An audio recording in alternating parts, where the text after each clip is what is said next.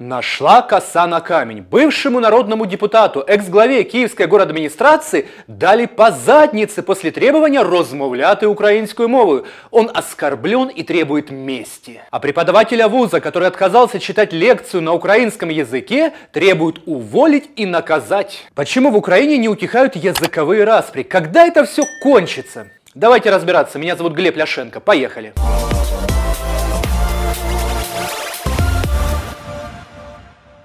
Владимир Бондаренко, в прошлом народный депутат от Батьковщины, заявил в полицию о чудовищном преступлении. Во время его визита в частную клинику в Киеве Бондаренко получил удар ногой от врача, после того, как потребовал говорить с ним державную мовою Щоб я там не був якоюсь обузою або ще якимсь там людиною, яка там буде щось своє, якусь лінію гнути. По словам Бондаренко, вчера в клинике Добробут ему благополучно сделали операцию по удалению жировика.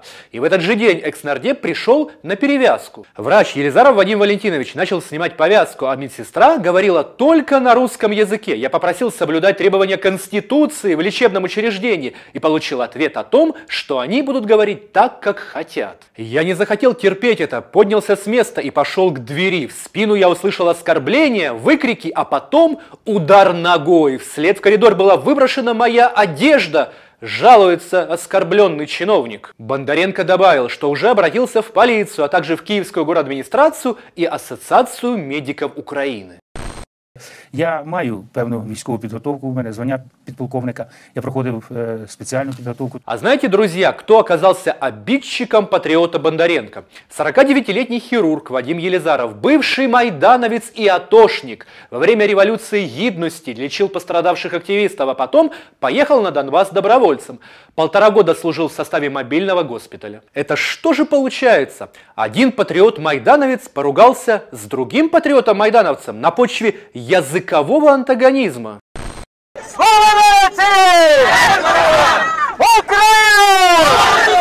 Надо сказать, что врач-атошник, который якобы ударил Бондаренко ногой по заднице, а это еще нужно доказать, ведет свой видеоблог на чистом русском языке. Если клещ обнаружен на коже, и он не просто сидит на ее поверхности, а он уже внедрился верхние слои. Но и Бондаренко не отстает. Вчера утром у себя в Фейсбуке чиновник опубликовал стихотворение Гёте на русском языке. А вообще, друзья, глядя на этот балаган, мне вспомнилась одна история. Однажды молодому немецкому нацисту Хорсту Весселю молодые немецкие коммунисты сильно разбили голову. Хорста привели к врачу, а тот внезапно оказался евреем. Принципиальный нацист отказался лечиться у такого врача и пошел искать доктора Арийца.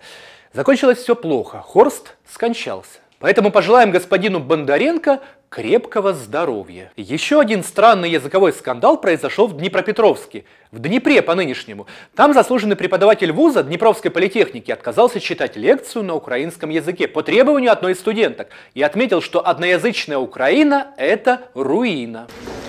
Предмет философии я специфика. А можна українською, будь ласка? Нет, я читаю по-русски.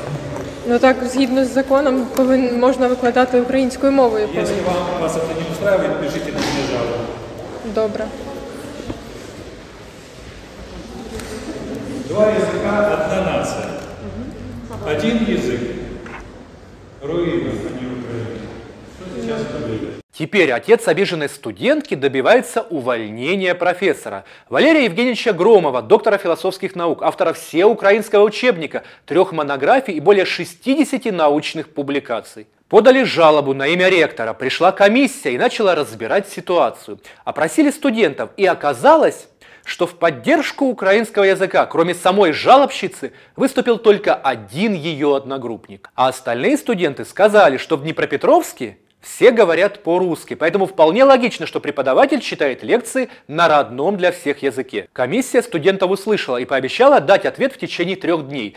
Пока профессора Громова увольнять не планируют. Обиженная студентка ссылается на новый закон об образовании, а я сошлюсь на Конституцию Украины, основной закон страны. В Конституции есть как минимум три статьи, которые защищают права русскоговорящих украинцев. Статья 10 гласит, что в Украине гарантируется свободное развитие и использование использования и защита русского и других языков национальных меньшинств. Статья 15 гласит, что общественная жизнь в Украине основывается на принципах политического, экономического и идеологического многообразия. Никакая идеология не может признаваться государством как обязательная. И, наконец, статья 53 Конституции Украины гарантирует обучение на родном языке для всех национальных меньшинств. Весьма показательно, что последние 6-7 лет наши телеканалы почти перестали спрашивать людей на улице, какой же язык для них является родным.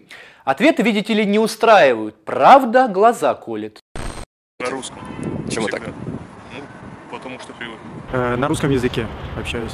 Э, И с друзьями, и на работе. Долгое время изучал русский язык, и, соответственно, им, им проще пользоваться. Ну и большинство окружения тоже пользуется русским языком. Суржиком. А, Я з регіону, звідки наш президент. Там всі говорять російською. А. Украина страна многонациональная. Данные последней переписи населения говорят о том, что второй по численности этнической группой в Украине являются русские. Прошлогодний опрос Киевского международного института социологии показал, что только на русском говорят 28% украинцев, еще 25% общаются и на русском, и на украинском. Суммарно русский язык используют в жизни 53% жителей Украины. Цифры красноречивые, хотя даже в этом случае процент использования русского языка существенно занижен. Догадываетесь, друзья, почему? Я лично знаю людей, которые, являясь на 100% русскоязычными, корчат из себя украиномовных, исходя из личных политических убеждений. И когда такого человека социолог спрашивает, какой язык для вас родной, патриот на русском языке отвечает «родной украинский». Такая вот языковая шизофрения. По данным КМИС, две трети граждан Украины хотят, чтобы русский язык преподавался в школах в той или иной мере. Вот результаты еще одного социологического исследования. У себя дома на русском и украинском говорят равное количество людей, по 49%. На учебе в школе или институте чаще используется украинский язык, а в интернете с завидным преимуществом лидирует язык русский. Между тем, три дня назад заместитель секретаря СНБО Сергей Кривонос анонсировал борьбу с пятой колонной внутри Украины, которая представлена агентами, продвигающими идеологию русского мира. Их предателей по-прежнему очень много. е, понад 200 е, різних організацій, різних компаній, е, які існували і просували певні меседжі російського світу, цінності російського світу безпосередньо всередині країни. Протягом війни частина з них була прибрана, ну, вони перестали, але вплив продовжується. По мнению господина Кривоноса, всякий почитатель русской литературы является потенциальной угрозой для национальной безопасности Украины. поклонників е, російської літератури, пам'яті якихось російських тут е, письменників, але між тим оці меседжі е, поступово поступово вони прокльовувались. Короче, если вы читаете русского классика, знайте, за вами придет господин Кривонос и научит родину любить. Он интересы защищает. Чьи интересы, позвольте осведомиться? Известно чьи. Трудового элемента. А если без иронии, всем нам нужно запомнить одну простую истину. Язык исходит не от государства, а от народов, его населяющих. Язык государства и языки в государстве – это абсолютно разные категории. Последние 15 лет украинские политики хитро манипулируют общественным мнением, подменяя родной язык государственным. Украину создавал многонациональный народ. Это записано в нашей декларации о независимости. Но Украина почему-то становится родным домом только для одной нации и мачехой для всех остальных. Хотя культурное разнообразие – главное богатство нашей страны, которое нужно уважать, защищать и развивать. Не надо давить русский язык. На языковой идентичности современную нацию не построишь. Современная нация строится на ценностях, объединяющих народ, а не разъединяющих. Живя в 21 веке, наши патриоты предлагают нам концепцию племенного родового объединения по языку. Армия мова вира – это какой век? Точно не 21 и даже не 20 средневековье. Любой тоталитаризм начинается с того, что кто-то кому-то что-то навязывает. Право на родной язык прописано в Конституции Украины и документах ООН. Не на государственный язык, а на родной. Украина единственная в мире страна, где язык, являющийся родным для половины граждан, лишен всех прав и привилегий. Такого больше нет нигде. В удивительном государстве мы с вами живем. Ну а для вас, друзья, какой язык является родным? Пишите в комментариях, читайте наш телеграм-канал и вступайте в клуб друзей Клименко Тайм.